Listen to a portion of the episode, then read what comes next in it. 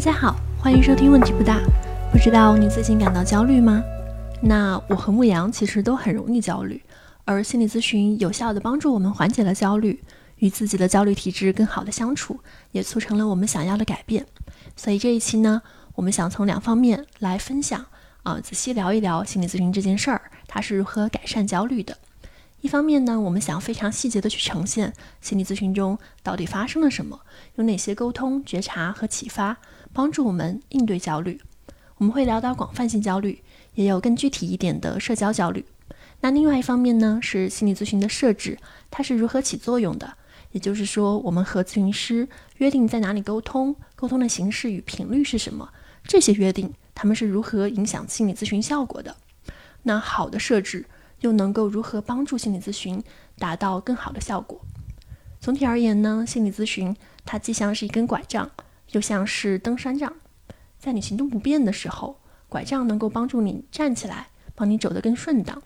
而如果说你有超越性的追求，你想要自我实现，那心理咨询也能够帮助你达成目标。就像如果你热爱攀登，你的梦想是登上珠穆朗玛峰，那么登山杖能够很好的帮助你去应对沿途的挑战。当然，今天我们更多的来讨论拐棍这个面相。那首先，我想问一下牧羊，啊，你的广泛性焦虑它是怎么一回事？最近它如何困扰到了你，以至于你决定重新来找心理咨询师来帮助自己？嗯。广泛性焦虑首先是一个我自己给自己的诊断，就是呃，如果大家去过精神科的话，可能会发现医生是不会给你下这种广泛性焦虑啊、社交焦虑啊，就是可能不太会下这种诊断，这种症状学的诊断。医生一般就是会说你这个是焦虑状态、抑郁状态。呃，但是说回来，就是这个我为什么觉得自己可能是广泛性焦虑呢？就是举一个很具体的场景，比如说在。上个周末的某个早上，我会十点半的时候醒来，意识到说，哦，我今天真的需要写一篇稿子，我真的需要去写心理咨询这篇稿子，就是我现在面对的这个稿子。然后我同时会意识到今天是周日，那我不能再拖了。我知道，就是就是我知道这件事情并不困难，我知道我能写出来，然后我也知道它可能花不了太多的时间，两三个小时就能写出来，但是我就是不想开始。然后当我这样想的时候。我的心里就会出现另外一个声音，说你怎么能这么懒？你怎么能这样？你怎么能开始拖延呢？然后我就开始为我的这些拖延感到很自责和愧疚。但是我越自责，我就越不想开始动笔，因为我不想那种就是被自责驱动着，就是像被人鞭打着去干活一样，不想要那种感觉。然后我就会在一种烦躁、焦虑、紧张的心情里面开始逃避，我会开始打五个小时的游戏，然后直到。呃，下午晚饭的时间，觉得我再拖下去的话，今天可能真的写不完了，我再开始动笔写。就是这里面，如果说我焦虑有什么原因的话，我是在为了写稿子这件事情焦虑吗？我觉得可能也不完全是因为这件事情。说实话，如果如果真的要我为他打分，或者问我你是不是为了写稿子而焦虑的话，我并不为他感到焦虑。那那这个焦虑是从哪里来的呢？就这种紧张感是从哪里来的呢？也许他们有一个原因，但是我没有完全的意识到。就这种情况下，这个焦虑的发生可能还有迹可循。有一些情况，这个焦虑的发生是完全对我来说是没有来由的。比如说，我可能。某一天醒来，或者某一天坐在实验室的椅子上的时候，突然就会觉得，啊，好紧张，就是感觉自己的整个边缘系统都要烧起来的那种感觉。边缘系统是啥？边缘系统就是，比如说，包括杏仁核、海马，就是我们的脑子中间那一层，就是外面是皮层，里面包的是一个边缘系统，还有还有口袋灰，就是这个系统，就是你管理情绪的那些部分。对对，它就是掌管恐惧啊、应激啊、情绪啊。呃，还有情绪相关的记忆啊，就是这些部分。我为什么说是它烧起来了？因为。比如说，我们认真做题，或者是攻克一个工作上、学业上的难题的时候，你你更多的调用的是你的认知，是那个高级的认知功能。你可能会说，我的 CPU 烧起来了，我的呃前额叶烧起来了。但是那个边缘系统烧起来的感觉，就是这个事情跟我的认知没有什么关系。我的认知很冷静，我的皮层非常的酷，我的皮层非常清楚的知道现在是什么样的情况。但是边缘系统烧起来那种感觉，就是这一些是我很难用我的。认知去去控制它，然后就是一种莫名其妙的紧张和莫名其妙的恐慌。我觉得边缘系统烧起来这个措辞或者说比喻，深深的打动了我的心啊。那个你刚刚说的时候，我其实在想，其实这个时候最好是能够就是停下来，也许先做三次深呼吸，或者是说先做五分钟的深呼吸。实际上，你处在那个情境的时候，根本就对你的大脑就不听控制啊，就所以我们现在很 relax，然后很放松的情况下去想它，觉得哦，那你其实是有。有办法出来的，有办法自己出来的，但是自己身处其中的时候就知道，我真的没有办法出来啊！你说的这些，我非常有同感。呃，我跟我的咨询师学了一个比喻，他说情绪来的时候很像风，就是有的时候这个风很小，我们能够站在这个风里觉察这个风，然后如果我们能觉察这个风，我们就可以说，哦，这是风，那我现在要深呼吸，我现在要去做点事情让自己冷静一下，我们就可以跟这个风保持一定的距离，不会被这个风卷走。但是有的时候，哪怕我们定力很强，我们有一百二十斤重。但是这个风可能是龙卷风，这个风的吸力非常大，然后我们站在这个龙卷风的风眼里面，可能被呼啦呼啦呼啦的就卷走了。然后这个时候我们脚已经离地了，被风卷走了，我们很难在这个空中说啊，我要深呼吸，深呼吸，深呼吸。这个事情就是很难。我觉得一方面是跟我们自己的体重有关，另一方面也跟这个风的强度有关啦。感觉修炼的过程就好像是。让自己那个精神自我增加了很多的重量，我突然想到不动如山，就就可能修炼成了大师，就会变成一座山一样，然后什么风都卷不走。我看那些瑜伽大师、冥想大师他们写的东西，感觉他们的精神重量可能就是非常重，就是他们在修炼的，就是不管这个风是小风、微风、大风、龙卷风，他们都能够不被卷走。所以在你讲述的时候，我刚刚。做了一次深呼吸，我在想，反正每一次被提醒到了，那就顺手做一次呗。然后我知道你尝试了各式各样的自助的干预的方法，比方说这个记日记啦、正念啦，我们之前介绍过了 EFT 练习啊，还有呃，可能像朋友、亲人，包括我在内求助啊，以及专业的咨询。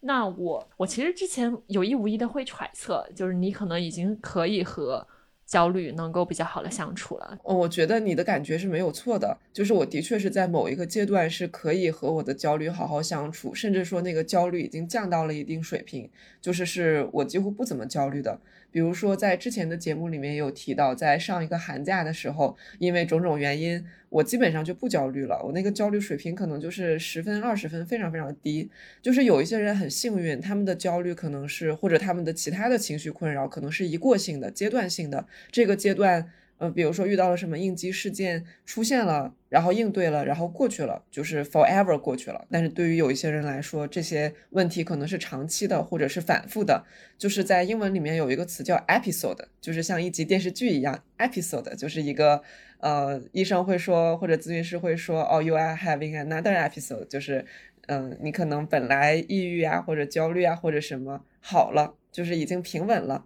已经功能什么什么都恢复正常了，但是可能过了一段时间，你又开了一集电视剧，you have another episode，就是这种感觉。我我现在感觉你是比以前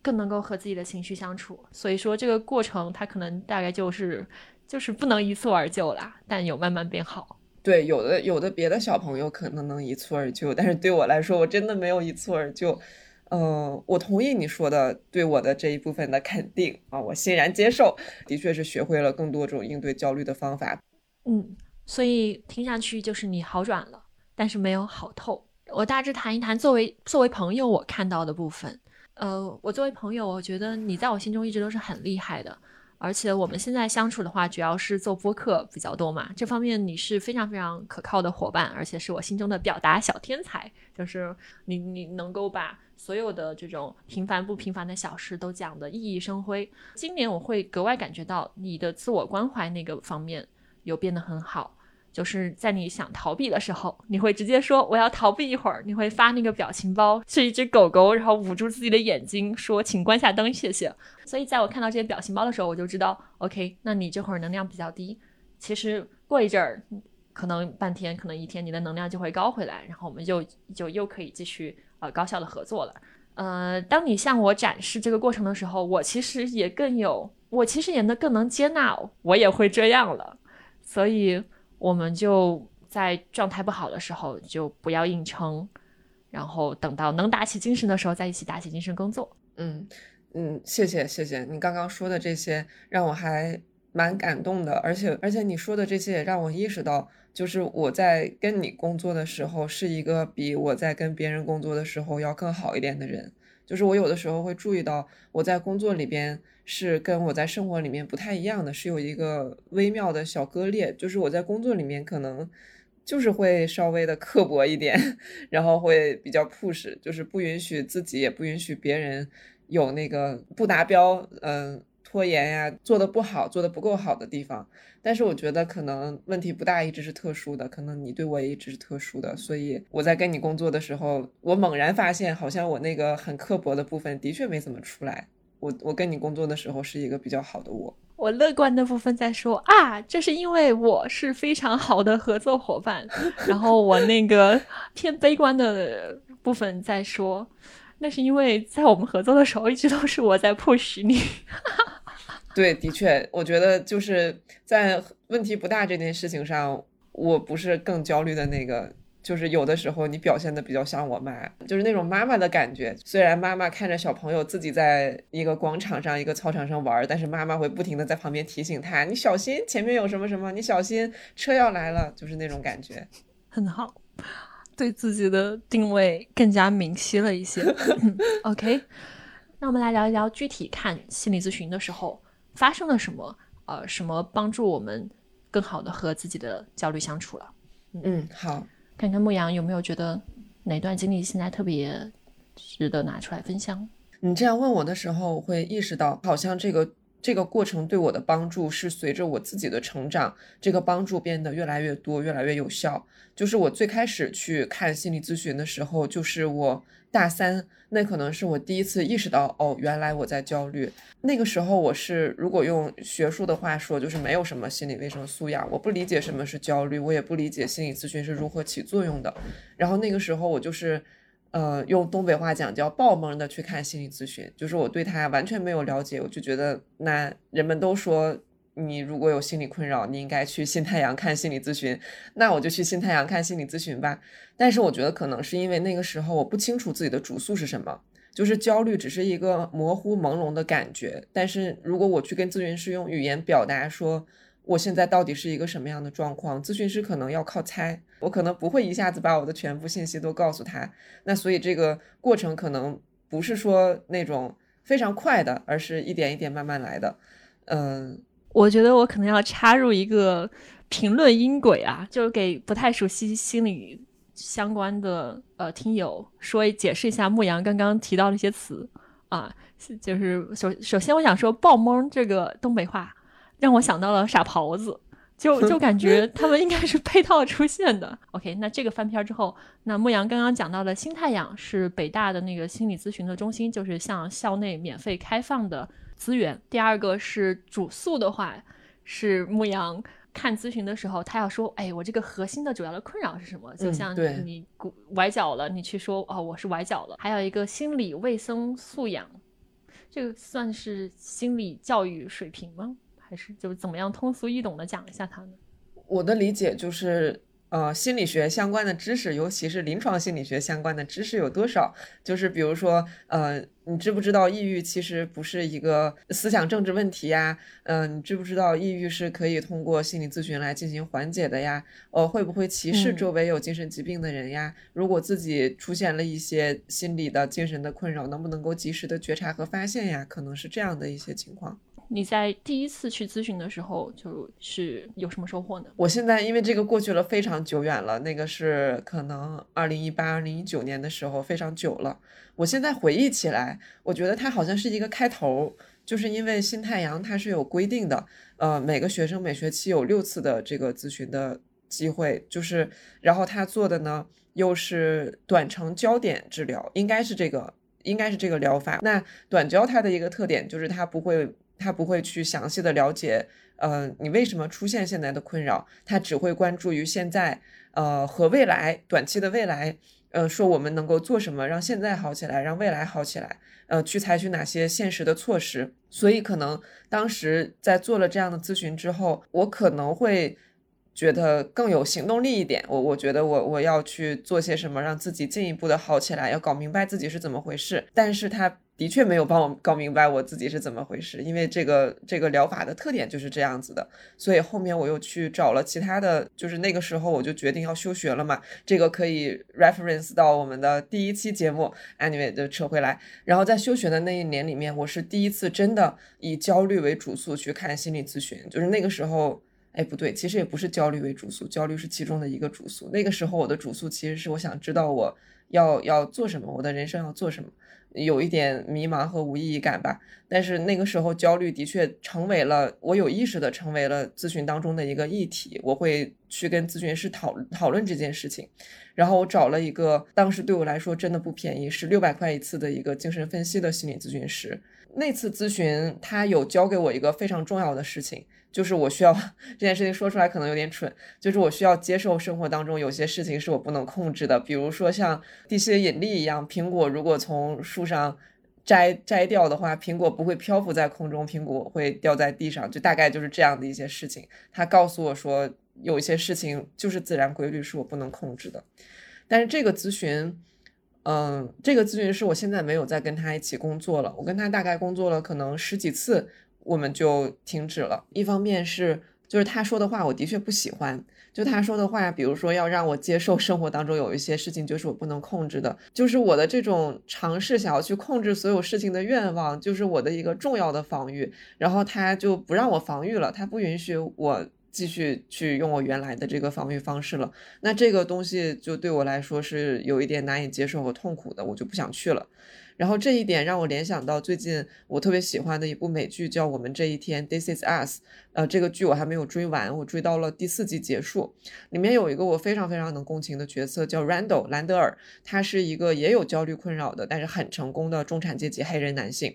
然后第四季的时候，他媳妇儿就是极力劝他去看心理咨询。呃，因为因为他的这个焦虑困扰已经波及到了他的家人，他媳妇儿会跟他说。呃，你要是不去看心理咨询的话，我就要看心理咨询了，因为我觉得在这个家里面，大概意思就是说我非常的无助，我这个家里面发生很多的事情，然后我想要去依赖你，但是我不敢去依赖你，我怕依赖依依依赖你的话，你就碎了，你就又焦虑发作了，又崩溃了，所以不行，你必须得去看心理咨询。然后 Randall 他作为一个很听媳妇儿话的人，他就去看心理咨询了。结果他第一次去看心理咨询，他就跟咨询师吵架，因为 Randall 他是一个政府议员。然后 Randall 开始讲他小时候的一些童年经历的时候，咨询师就说：“哦，你说的这些我看过，因为我看过你的新新闻报道。”然后这个时候 Randall 就有点不爽了，因为他觉得。这个不不不公平，因为咨询师事先做了一些对他的 research，但是他没有去做对这个咨询师的 research。反正他就是觉得有点这个，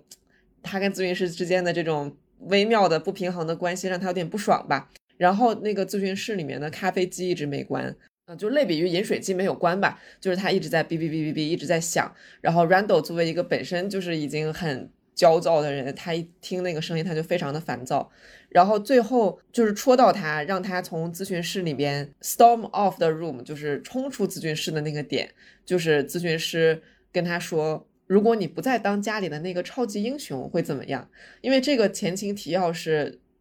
Randall 他自己的那个焦虑的根源，就是他认为自己必须要拼尽全力才能不被遗弃，因为他是被收养的，然后以及他要照顾好周围的所有人，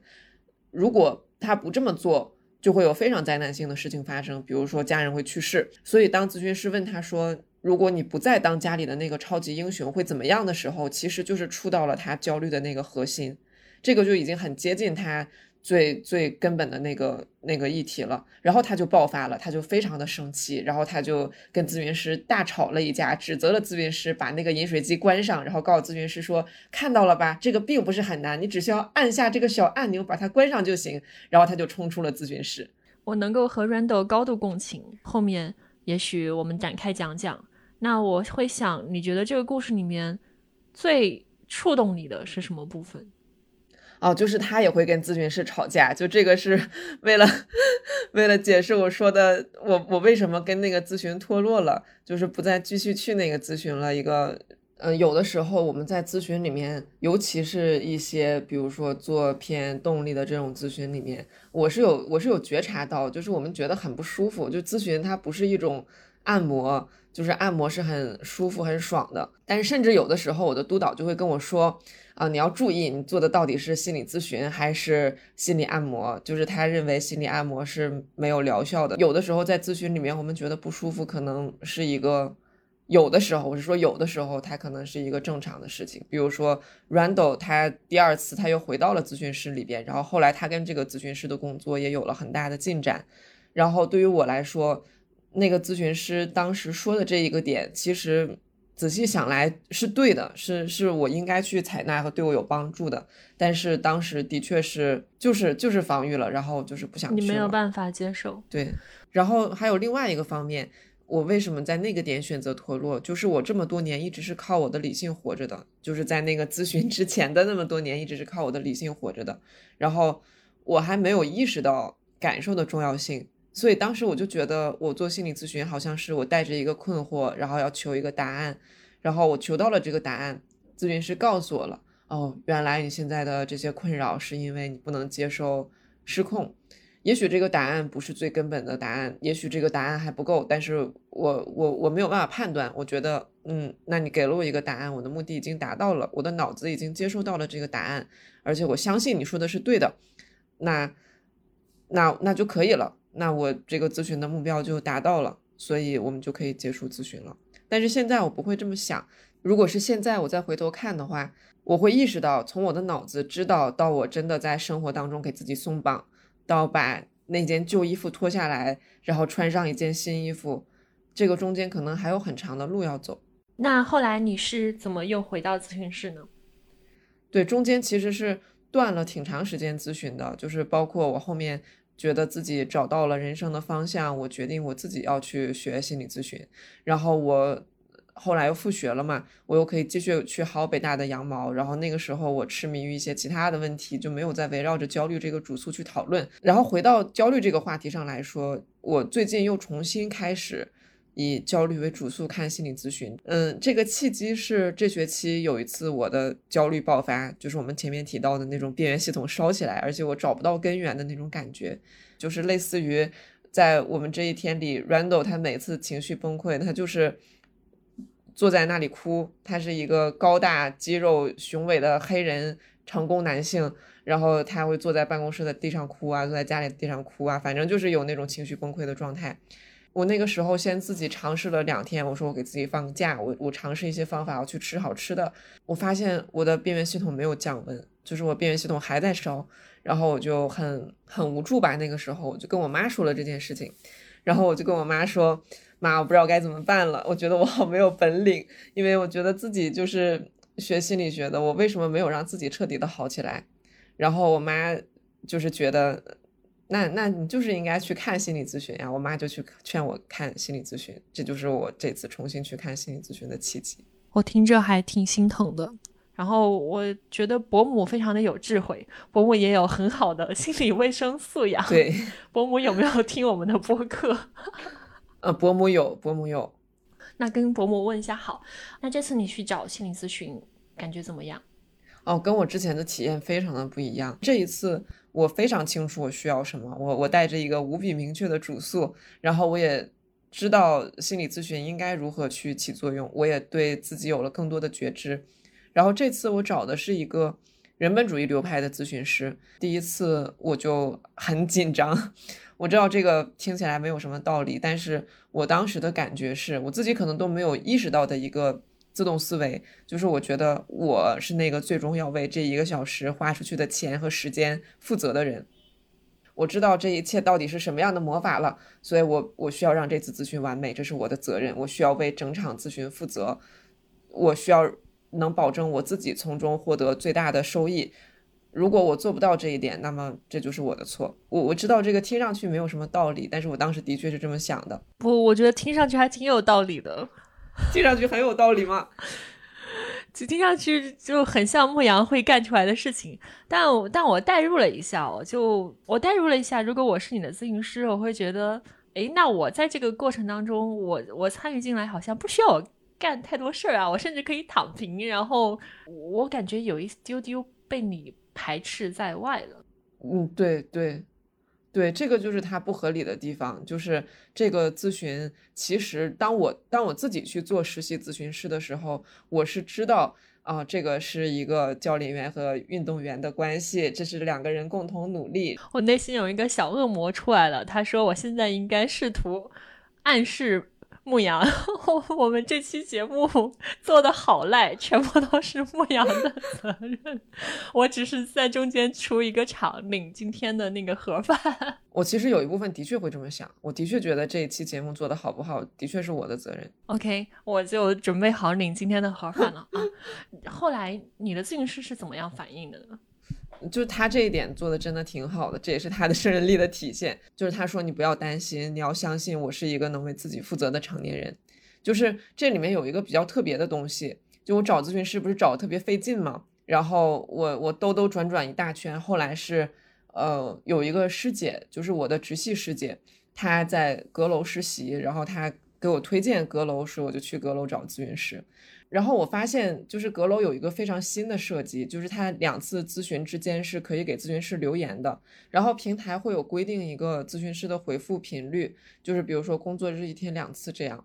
我我自己曾经找过咨询和我曾经 deliver 就是给别人做过咨询的所有平台都是没有这个东西的。就比如说你中间留言，你可能只能留言到。呃，这个平台的或者这个机构的前台，你可以给接待员留言，但是中间两次咨询中间轻易是联系不上咨询师的。就是本来在我的这个咨询师之前，我遇到了一个我觉得看上去非常非常好咨询师，然后我跟这个咨询师说，我整理了一些我的主诉，我可不可以在咨询前发给您看一下？因为他他可能是。个人职业吧，就是没有没有平台，没有接待员什么的，所以我们之间的沟通是直接的。然后他第一句话是，就是如果这个东西太长，我是一定不会看的。然后沉吟了一会儿，他又补充说，如果你可以压缩到一页以内，那么我可以看看。就是我充分理解这一点，就是我非常理解他为什么要，嗯，就是在这个时候，在我们正式咨询开始之前的预沟通。就是先要跟我说清楚这个事情，我觉得他这个举措也是很好的，就是他非常鲜明的树立了他的一个边界在哪里。但是我当时如果是作为纯粹的，就是我不去啊跳出来说我我用我的那些知识去去分析这个里面到底发生了什么，我纯粹的作为来访者，我会当时感觉到立刻被那个边界扎了一下，就是我在尝试。因为，因为我是很想要跟他去做咨询，建立咨询的关系，然后我们是在一个预沟通那里，我可能是，我觉得我是有一点可能过于焦虑和热切的尝试去跟他走进那个咨询里面，然后，但是他的这个声明会让我意识到说。哦，我们的这个边界就是在那里，我们就是在咨询每周一次的咨询里面可以去做什么什么咨询之外，我不要去给咨询师添这样的麻烦。如果我给咨询师添这样的麻烦，可能就是在剥削咨询师。然后我就那种感觉就是很很严厉的被提醒说这里有一个边界，我不应该去想要去去逾越这个边界任何。呃，然后说回来，就是我正式开始咨询的时候，不是在阁楼这个平台上面嘛？前面说到它的那个设置是可以留言的，比如说我买了是一个一周的套餐，那么这一周里面可能有某一天我做咨询，然后这一周可以给咨询师留言的。我在那个正式做咨询的第一次咨询的时候，我咨询师就问我说：“你怎么上一周都没有给我留言呀？”然后我就说，我害怕这样做是不是在剥削你？他就说，呃，这个是我购买的内容，我要相信他是一个能为自己负责任的成年人，我不必处处为他担心。然后他这个地方，我想来是做了一个非常非常好的及时化，对我当时瞬时产生的那些非理性的自动思维，可能伴随的像愧疚呀，呃，像紧张呀这些情绪，他把这些。转瞬即逝的东西给他呈现出来了，在咨询里揭示出来，并且做了一个非常及时的处理。这个地方他做的很好的一个效果是，对我来说有一个很大的 relief，就是让我觉得放松了很多。在那一次咨询结束之后的几天里面，我也逐渐的意识到，这种模式在我的生活里可能也是这样的。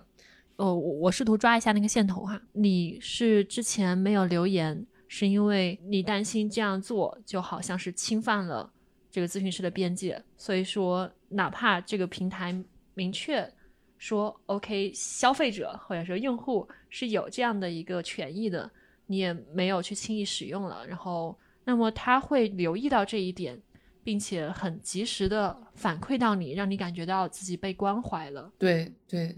就是在咨询里面这一个小点，好像都不是关于我的主诉的点，它只是一个，嗯，好像就是一个很正常、很基本的一个沟通的点。它后面它带给我的这个很大的 relief、很大的放松，是在于它让我意识到，尤其是在咨询当次咨询结束之后的几天里面，它有让我去觉察和意识到，我在生活里面也是这样的。在几年之前吧，我就我就发现一个比喻，非常的生动形象，就是我发明了一个词叫“老母鸡人格”，就像一只老母鸡一样，非常的爱操心，然后会把自己所有的小鸡都护在自己的羽翼下面。我我有的时候这个手真的是伸的太长了，比如说我会管别人，这些别人是我的同学朋友，冬天穿不穿袜子，秋天穿不穿袜子，然后我会没有办法接受我爱的人，比如说我爸我妈我男朋友。在经历痛苦，然后就是他们如果遇到了什么事儿，我必须得插手，就是哪怕我。非常清楚这个跟我没有关系，然后这是他们自己的议题。我最好的方式就是给他们空间，让他们自己解决。但是我做不到，我必须得伸手。我不伸手，我就会非常的难受。呃，再比如说在工作里面，就如果我真的非常的在意某项工作，我那个刻薄的部分就会出来。就比如说 deadline 如果是周五的话，周三我就会去滴滴别人问进度，因为我就是很担心。然后，然后虽然我有一部分的理智知道这个是别人的事情，你需要去相信别人，这个。不归我管，但是有的时候我就是做不到，那个老母鸡的部分就会出来，我就会非常的操心，然后，然后我意识到这种过度的操心，我对别人的这种操心和我我自己感受到的那个焦虑担忧，他们可能是一体两面，或者是一线之隔。这里面有个很有意思的点，就是上一位咨询师在预访谈的时候，他有明确的提醒我这个边界，但是这件事情可能当时没有引起我什么样的反思。然后我正式做咨询的这位咨询师，他虽然没有直接在提醒我边界，甚至做了一个呃缓和这个边界的一个动作，但是却让我真实的反思了我在生活当中和别人的边界。就是当我过度去操心的时候。我其实已经逾越了我跟别人的那个边界，就是我的手伸得太长了。然后这个虽然有的时候操心表现的好像是一种关怀，好像是啊我不能接受你在受苦，所以我要去帮助你。虽然表现的好像是一个很好的 gesture，好像是一个很出于善意的东西，但其实已经逾越了我跟别人的边界了。就是我没有尊重其他人痛苦的权利，也没有尊重其他人搞砸的权利，哪怕。是我非常爱的人，他们也有受伤的权利，他们有痛苦的权利。何况人家，人家可能也非常的有能力，人家也不一定会真的就是发生什么不好的事情，也不一定会搞砸。人家可能最后靠自己会比我去强行伸手去去发展的更好。然后当我去这么做的时候，我其实是我的恐惧逼着我去尝试控制我根本没有办法控制的事情，也然后也同时是我在告诉别人说我不相信你。我不相信你能承担好你自己的责任，就像是我在咨询里面跟咨询师说，我担心这个是在剥削你的时候，其实有一部分的潜台词是，我觉得你不能保护好你自己，你不能够维护好你自己的那个边界，所以我要替你去操你的那一部分心。那这样想来的话，我会我会真的去觉察和意识到这种过于操心，它其实是有破坏性的，我我不应该这么做。你这个为别人操心的姿态。他是很好的发心，但是对方会觉得，嗯，没必要啊，你是在担心我不行吗？当然，我很喜欢“人们有搞砸的权利”这句话啊。我还觉得有一个事情很有意思，就是同样一个留言的设置，我跟你的信念不同，我们会激发不一样的行为。因为这次你尝试之后是觉得阁楼的产品很值得推荐，然后他们的同事也有来联系我们，所以我们乐意跟阁楼合作。帮更多有需要的朋友来了解这个平台，那我也去体验了阁楼的咨询服务。我这一次想解决的，也是我面对前辈的时候那种人际焦虑吧。就我不太敢主动去和前辈 social。我当时呃在阁楼平台上看到他们这个设置之后，我就觉得，嗯，这个留言功能很合理啊，因为我们咨询就是五十分钟，那提前我去告诉咨询师为啥我要来。啊，找他，我的困扰和需求是什么？那到时候我们的沟通就更加有效率了。另外一个角度就是，我觉得我要替 所有的听友来试一试这个平台这个功能究竟好不好用啊，所以说我就去留言了，去把自己马上想要讨论些什么就直接告诉咨询师，然后得到了一个很。及时和很缓解我焦虑的反馈。我会非常喜欢留言这个功能，因为有的时候就是呃一次两次咨询之间发生了一点应激的事件，那么会觉得也许跟咨询师同步一下这个事儿，都不需要他给我解决方案，就只需要另外一个人看到，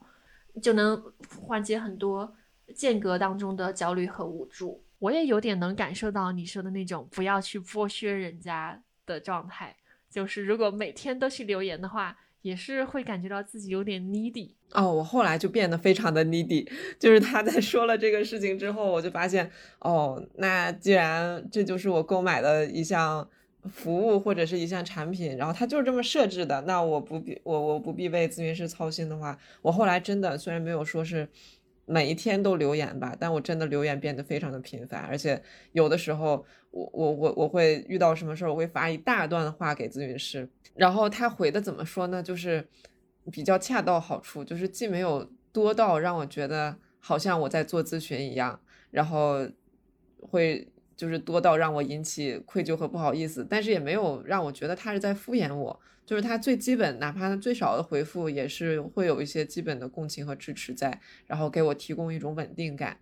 嗯，然后我的那个给他，嗯，留言，其实有一部分，我之所以后面变得很频繁，是因为，嗯，他有给我布置一些小任务呀，就是有一点类似于咨询当中的家庭作业。那这个打卡的功能就很好用，我把那个留言基本上就当成打卡在使用，告诉他说我这一周这一天。呃，遇到了什么事情？我这个任务完成的怎么样？过得怎么样？呃，我体验到了什么？就嗯，就这这个功能，所以我体验下来的确是觉得还挺好的。那你刚刚相当于分享了你和咨询师的这个围绕着留言功能的一些互动，以及它给你带来的新的领悟和启发。呃，我想把设置这个事情。拎出来，也许我们单独再讨论一下。就是你从比较专业的视角来看的话，这个设置是怎么样起效的？嗯，我觉得专业可能谈不上吧，但我的确，我更准确的对自己的定位可能是一个稍微内行一点的人啊。这是这是一个前摇，就是首先我是觉得设置真的很重要，就是他是一个，就咨询师，当然他本人跟你去做的这个。一次五十分钟的这种互动到底发生了什么也非常重要，但那个设置可能我觉得是建立关系的。对我来说啊，对我个人来说，我觉得它有一点像我跟咨询师建立关系的一个基础，就是这个设置是否稳定、是否合理、是否获得了我们双方的知情同意，保护了我跟咨询师双方的福祉。就是只有在这些条件都能满足的情况下，我可能才能很放心、很很自如的去进入这个咨询里边，然后放心的跟咨询师建立关系。和很多其他的来访者或者其他在观望心理咨询的朋友都会遇到的一些困难，就是，嗯，首先心理咨询师，我们怎么找心理咨询师？一般来讲，就是我去看这个心理咨询师的简历，对不对？你是怎么找心理咨询师的？就看简历啊。因为，比方说，我这次是想要解决我这个职场上面跟前辈沟通的焦虑问题嘛，它其实是一个人际焦虑的问题。那在阁楼的平台上面，我可能就会点这个社交回避、呃焦虑等等这些标签，点完之后，我就发现阁楼的推荐还蛮精准的，就是他给我推荐的咨询师有两类，一类就是学院派啊，像这个学成的牧羊和赤池一样，这个有很扎实的心理学背景，然后一类是呃曾经。是职场人，有比较资深的职场经历，比方说在五百强、在外企工作过十几年，然后他们转行来做心理咨询了。所以我正在犹豫，我要怎么取舍呢？就是我是究竟更偏学院派一点呢，还是找一个更有职场经历的？然后我发现，哦，有一位咨询师这两方面都很厉害，所以我就直接请他来做咨询了。合作下来也非常的。愉快，我感觉他是沟通的时候非常的敏锐，抓问题有点一针见血的那个架势，但是他又是一种很温和的方式，就是让我不会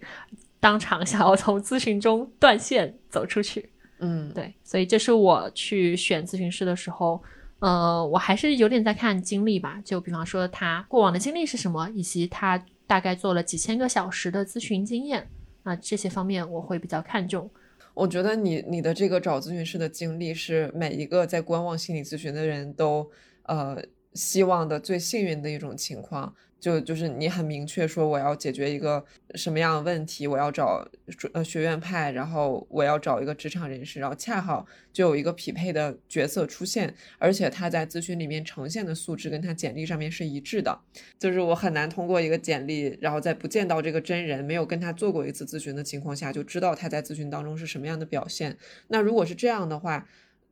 就是对对很多人，包括我在内，可能会造成一个很大的。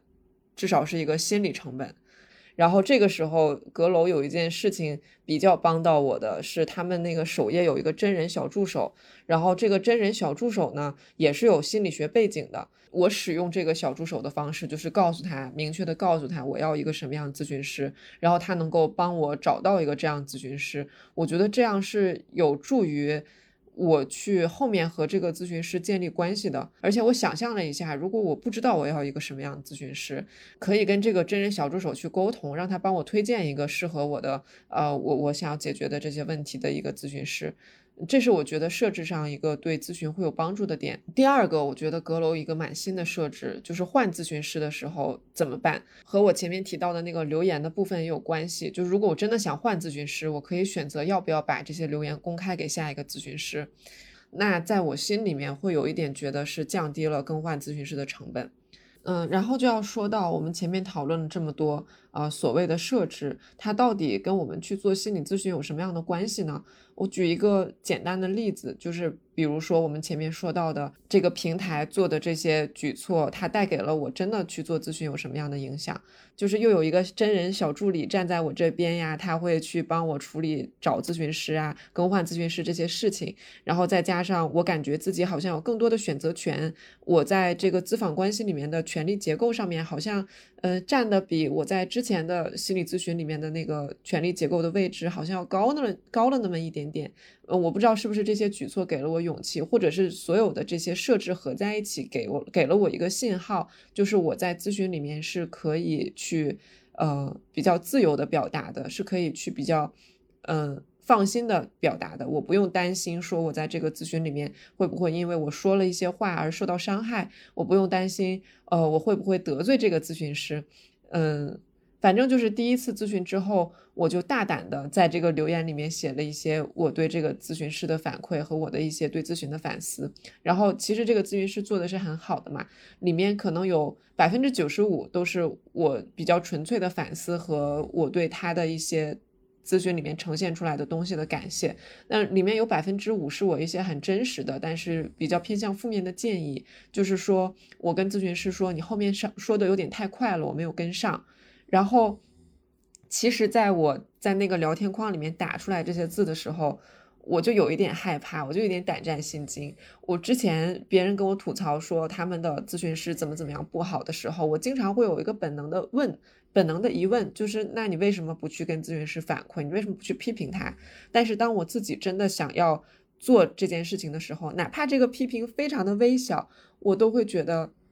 不放心，有一点不舒服。因为毕竟这个人他是来帮助我的，然后他又掌握了很多我的小秘密，我要跟这样的一个人说出我的负面反馈，这件事情真的很困难。但是是前期的所有的这些设置加在一起，让我觉得我可以在这个地方坦诚的说出这一些。说你后面说的太快了，我有点没有跟上。然后我还告诉他说，我能我能感受到那种感觉，就是你很想解决我的问题，你真的非常想要帮助我，但是可能有一点太快了。然后第二次咨询。让我感觉很好的是，他一上来，咨询师就跟我沟通了这个点。他说非常开心收到了我的这些反馈，而且他不是那种客服式的开心，他不是那种礼貌的开心，他是他是一个人本咨询师，然后他是那种非常人本的开心，就是他是很真诚的，然后很很直接的，很坦诚的，我能够感觉到他说的不是谎话，然后他也很诚实的告诉我他自己的反思是什么，他为什么会。呃，觉得是这样。首先，他说他开心是因为我能直接跟他讲这些，他这些我的反馈让他感受到，我们虽然只做了一次咨询，但是已经初步建立了一些关系。他感觉到了我所感觉到的安全，这一点让他很开心。然后，另外一点就是我说的那个反馈，他太快了，这一些也让他真的去反思自己为什么会这样。他说可能是因为我的议题有勾起他自己的一些议题，因为我刻意找了一个可能年龄是我的两倍的咨询师，然后他说他看到我的时候就像看到了二十岁的自己，所以他的确有一点自己的个人议题的卷入，就是他。那种帮助我的感觉，有一点像说他要去帮助那个二十岁的自己的感觉。当这个咨询师跟我反馈这一点的时候，是有很深的触动到我，因为。呃，我看过这个咨询师的简历，我可能在潜意识的挑选他作为我的咨询师的时候，是有看到他身上一些让我很共鸣的点，比如说他也是一个很折腾的人，他也他也有过什么一些像转行这样的经历，然后他也去做了一些 out of her effort 的事情，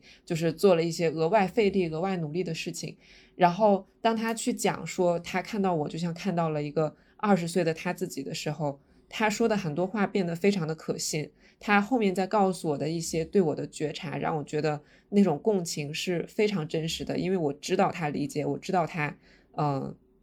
真的能够体会，他真的曾经感同身受，而且我也意识到他对我的那种帮助的愿望是非常非常真诚和强烈的。这是，呃，回到刚刚的那个问题，就是说为什么要去讨论设置？设置到底对咨询会产生什么样的影响？他们是一系列的这样的连锁反应，所以我还是要表扬一下这个设置。有一个能够让这种权力关系变得更加，呃，更加平等的这样的一个设置的话，确实，我觉得做对对用户是很周到的考虑。然后，我觉得今天听下来，我觉得牧羊你现在分享的这些长进的部分，主要都是你和咨询师围绕着设置的一些互动，然后他们都会满身的触动到你。那其实我现在跟。阁楼这边的咨询师做了两次咨询，来聊一聊我最近的困扰。呃，我得到的帮助很多的还是在我们实际的互动当中，就是他帮我改变或者说松动了一些我原本的核心信念。哦，是什么样的核心信念呢？这个核心信念其实跟你前面说的那个呃美剧《我们这一天》里面 Randall 的那个核心信念蛮像，就是呃我必须变成一个超人。不然的话就会有灾难发生，其实是类似的核心信念。但是呢，我最开始来找咨询师，是因为呃我的极大的职业焦虑、社交焦虑，我想要去找 mentor，想要找导师，而且我心中也有一个短名单，就是知道哪些人我是确切的可以去求助的。但是，一想到我要去跟这些厉害的前辈来打交道，我就特别焦虑。我就特别自卑，我的那个自卑就浮出水面了。那为啥焦虑呢？我对自己有特别多的负面评判，呃，觉得自己呃不值得占用对方的时间，然后也可能很害怕感受到那种人际拒绝吧。呃，因为我曾经换过方向嘛，所以说我就有给自己贴一个半途而废的标签，这件事情让我很痛苦。那想到这些的话，我就很难迈出那一步，就是真的，呃，去跟前辈交流我的困扰。呃，所以你去找心理咨询的那个呃原因，是因为你有一些职业发展上面的困扰，然后想要去找一个你已经知道是谁的厉害前辈去请教，然后你觉得他真的能帮助到你解决这个困境，但是好像你就是不敢去找他。就是我一直不太。会和权威相处，更不要说求助了。我觉得那个焦虑的背后，有点像我很害怕被一个资深的人看清，就是轻重的轻。呃，我害怕被拒绝。但这两次的咨询给我的收获还挺让我惊喜的。比方说，第一次我就去跟他讲了，我很为自己的打引号的半途而废而羞耻，所以他就很细致的问我。啊，我这个想法是从何而来的呢？我就给他提供了很多很多的很多的论据，就是深入细致的探讨了探讨了这个细节。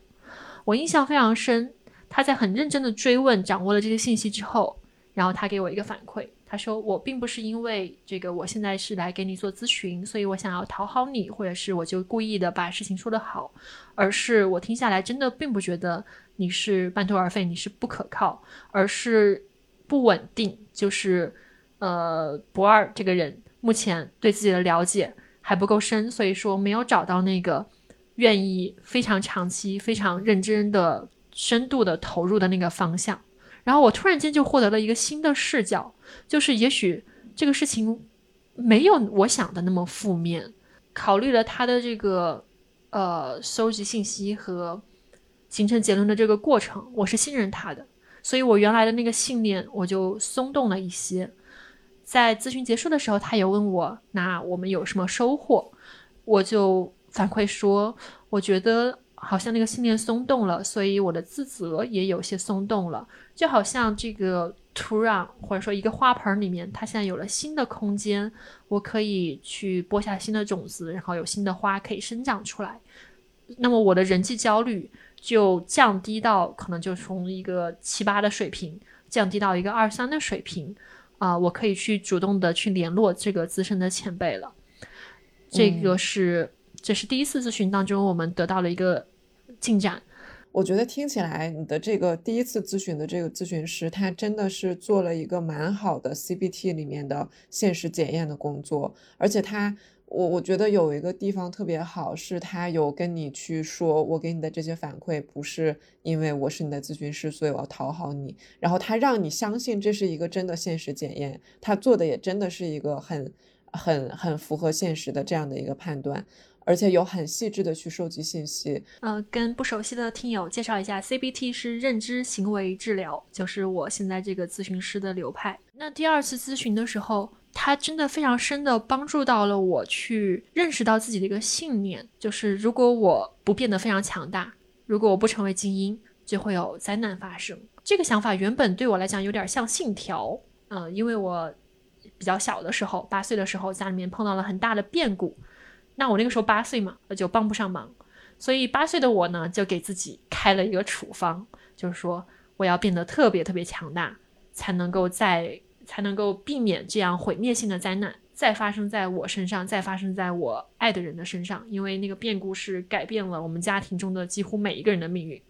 那在这次咨询当中，他就有问我很多的问题，他帮我检验了不二小朋友给我开的这个药方究竟是起不起效的。其实这是我第一次去细致的考察这个想法，因为在过去我就觉得成为精英这是一个天经地义的事儿，就不需要检验。而且我们，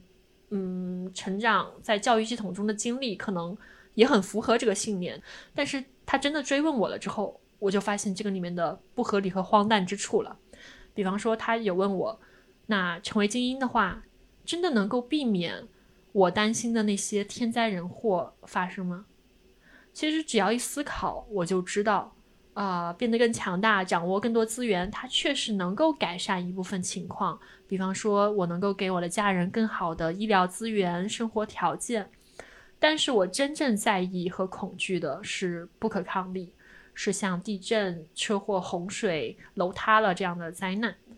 那他继续去问我说：“那所以说，如果你想象中。”真的是一个很强大的精英，他面对了呃我在八岁的时候面对的那个灾难。那么这个精英能做什么呢？我突然间就意识到说，哦，其实我只是希望能够很好很好的安慰我的亲人，安慰那些幸存者，给大家提供支持。我自己仍然能够去过自我实现的人生啊，如果有能力的话，也支持我爱的人去做自我实现的人生。这件事情其实不需要我特别成功，我目前的能力就是有可能胜任的，因为它更多的是一种意志品质相关的事情，它更多的是一种面对灾难之后我很坚强、我很乐观、我很坚韧，能够帮助大家的事情。它并不是呃一个我要变成神才能解决的事情，所以我当年会觉得无能为力，没有。能够帮上忙的部分，是因为当年我只是一个八岁的小朋友。那透过我们的谈话，我就终于终于能够把这两个信息传递给了我的潜意识，就是首先让我的那个呃大脑可能很深处的一些部分知道，啊，面对不可抗力，比方说直升机掉下来的这种事情，哪怕是科比这样的精英，也是没有办法避免，有些风险。它是活着的一部分。那么世界上有八十亿人，其实大家都是在跟这个风险共存的。我可以接纳这一点。那其次呢，就是我其实并不需要特别成功，我只需要培养品质，让自己更加坚韧乐观，我就能够达到自己的那个核心目标。听上去可能大家觉得这个道理很简单，我现在也觉得它很简单。但是真正的能够知道，哦，牧羊在摇头，这个道理不简单。我没有觉得这个道理很简单，我觉得这个道理很复杂，而且这个道理我们要去领悟到它，就是要，而且我甚至不觉得它是一个道理，就是我有感觉到在这里，我们好像想要从一个很认知的角度去总结这件事情，但是。但是我在这里面看到的是，这这一次咨询之所以会带给你很大的触动和感动，可能有一个部分是，你被赦免了。就是对于一个八岁的小朋友来说，尤其是作为一个幸存者，可能会有很大的自责和愧疚。就是如果我再强一点，如果我再有能力一点，我是不是可以保护那些我爱的人，避免这些灾难的发生？然后，这个对于一个八岁的小朋友来说，包括对于一个十八岁的成年人、二十八岁的成年人来说，他都是一个，他都是一个很很大的负担。那个负担是很真实的。然后，我觉得这次咨询虽然是从一个很认知的角度去切入，就是会去聊说，哦，原来如果就算你是科比，你你是全球的最成功的人之一，灾难也还是会发生。我觉得好像，如果是我设身处地的想，对我来说会是一种赦免，就是这件事情不再是怪我，不再是怪我，呃，没有能力，不怪，不再是怪我做不到，而是，而是让我们变得 sadder but wiser，就是这件事情就是很悲伤，就是当这样的灾难发生在我们的身上之后，我们没有办法再骗自己说那些灾难不会发生，的确没有办法骗自己，就是我们的那些灾难化变得很合理，因为那些灾难就是会发生。但是同时，我觉得我们也会变得更加的智慧，或者对这个世界有有有激发出对这个世界和对这个我们的生命的更多的呃，应该叫什么 appreciation？对，对他更多的呃感激和和更更鲜明的觉得自己活着是一件很很好很了不起的事情。我觉得你说到的被赦免这个词。非常传神的，就是概括了我当时的感受。当然，虽然我跟咨询师在咨询的时候，我们都没有使用到这个词，呃，但它确实是这样发生的。我在完成的一个过程是真正的接纳世事的无常。我觉得原来的这个信条，它有帮助到我去面对生活中的一些事情，但是它也严重的妨碍到了我。是时候。就是我现在有能力和有能量去更多的看到无常的事实，并且接纳它了。所以，呃，在这个阶段有这样的信念的改变，我自己是非常的欣慰的。那因为我和阁楼的这位咨询师合作很好，所以我计划再掏钱做四次咨询。那我想问牧羊，你在咨询当中，就是从内容层面，你们沟通完之后，你现在的收获是什么样子呢？如果围绕着我的主诉来说的话。我觉得，我跟你说实话，我觉得我的焦虑是有一些降低，而且这个焦虑可能会有一些转化，就是在我们的第一次、第二次结束之后的一段时间里面，因为，嗯，我们真正讨论到的一个事情是，呃，我的焦虑源于我会把自己按到一个框架里，就是我我可能会有一个中间信念是。如果我不按照计划去做事，如果我不按照规则去做事，我完不成自己的计划，那么那么就会有不好的事情发生。但是我们在咨询里面并没有用这样就是去讨论信念的话语，我们去讨论的是咨询师，呃，帮我看到这种计划性对我来说可能正是我焦虑的一个重要的来源，因为我时时刻刻每一天都需要去去想去保证我能够。达到自己的这种期待，这是一件很累的事情。然后我自己也的确感受到了这种疲惫，我感受到了它带给我的紧张感，这也是我为什么去进入到咨询里。但是我没有办法依靠自己的力量，在过去的那么多年里面去摆脱这样的一种模式，是因为这是我唯一会的一种生活的方式，就是我只会这么生活。如果你把我所有的这些东西都剥掉，不让我去做计划。甚至是去做那种精确到小时、精确到半小时的计划的话，我不知道怎么生活，就是就是是完全的不知道，完全的不知道。那那这个就会带给我很更大的一种焦虑。就是咨询师有跟我说一个比喻，就好像是他看到有有藤蔓或者是某一种硬的东西缠绕在我的身上，它会让我痛。但是我宁愿要这个痛，因为如果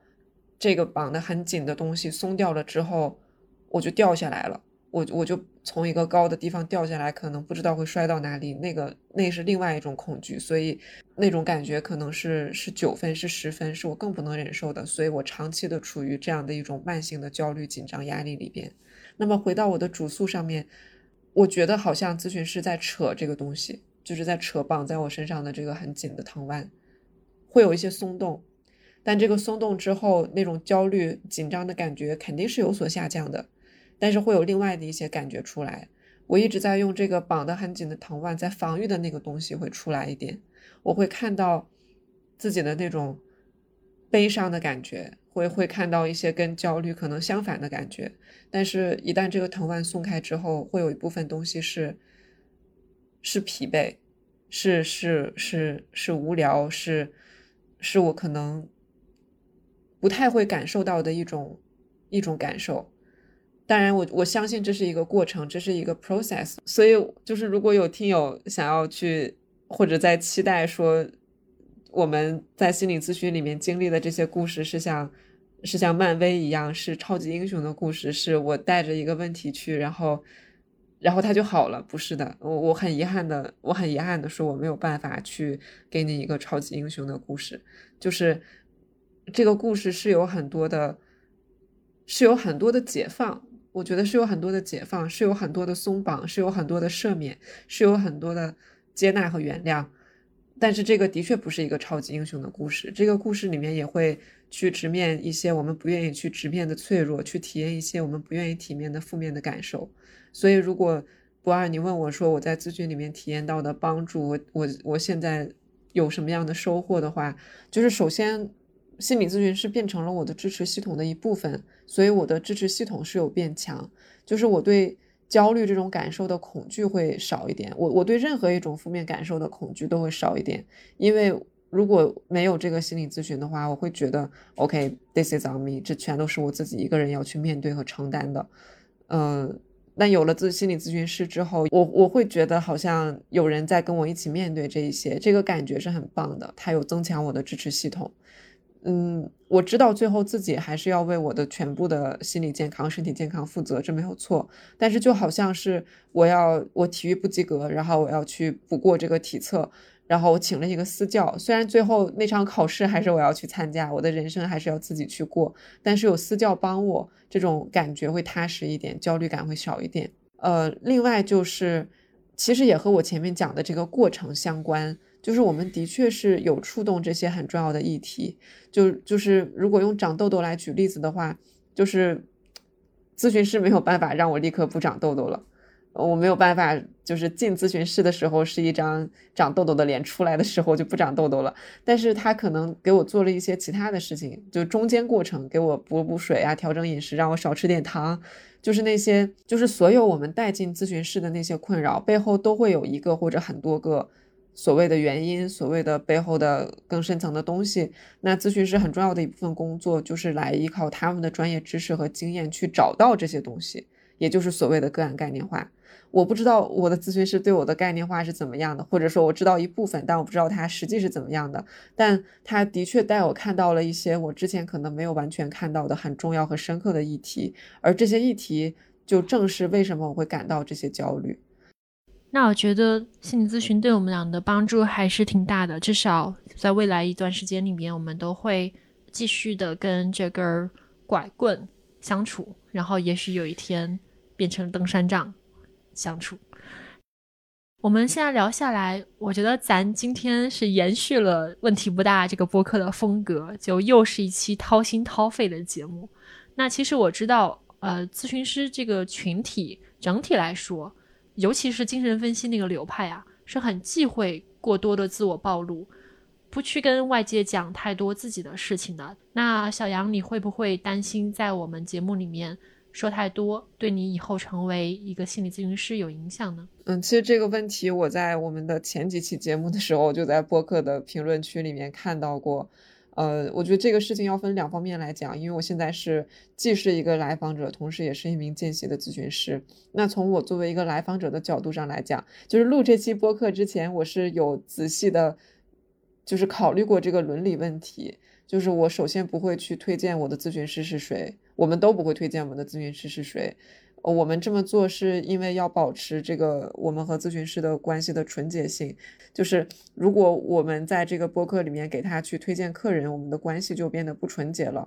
然后，呃，我还有另外一个角色，是我是一个心理学播客的主播。然后我我熟记我们上伦理课要要抄写伦理原则，然后最重要的原则根本五条是尊重、公正、诚信、善行和责任。那我作为心理学播客的主播，也要遵守这个伦理原则，尤其是在播客这种媒介里边的呃公正、诚信和责任的部分。所以虽然这个里边是有商务，但是我我们保证就是我们在节目里面讲的都是真话。这期节目讲这些事情也是有一个初心，就是之前我和实验室的。同学们有去做一些研究调查，来访者在心理咨询中可能有哪些负面体验。然后其中有两个很重要的结论，就是如果来访者不了解心理咨询是怎么样的，就很容易在咨询里面吃亏，就是没有办法识别自己是否得到了正确的对待。然后另外就是来访者和咨询之间和咨询师之间的这种信息的不对称和权利的不对称，有的时候可能会伤害到来访者。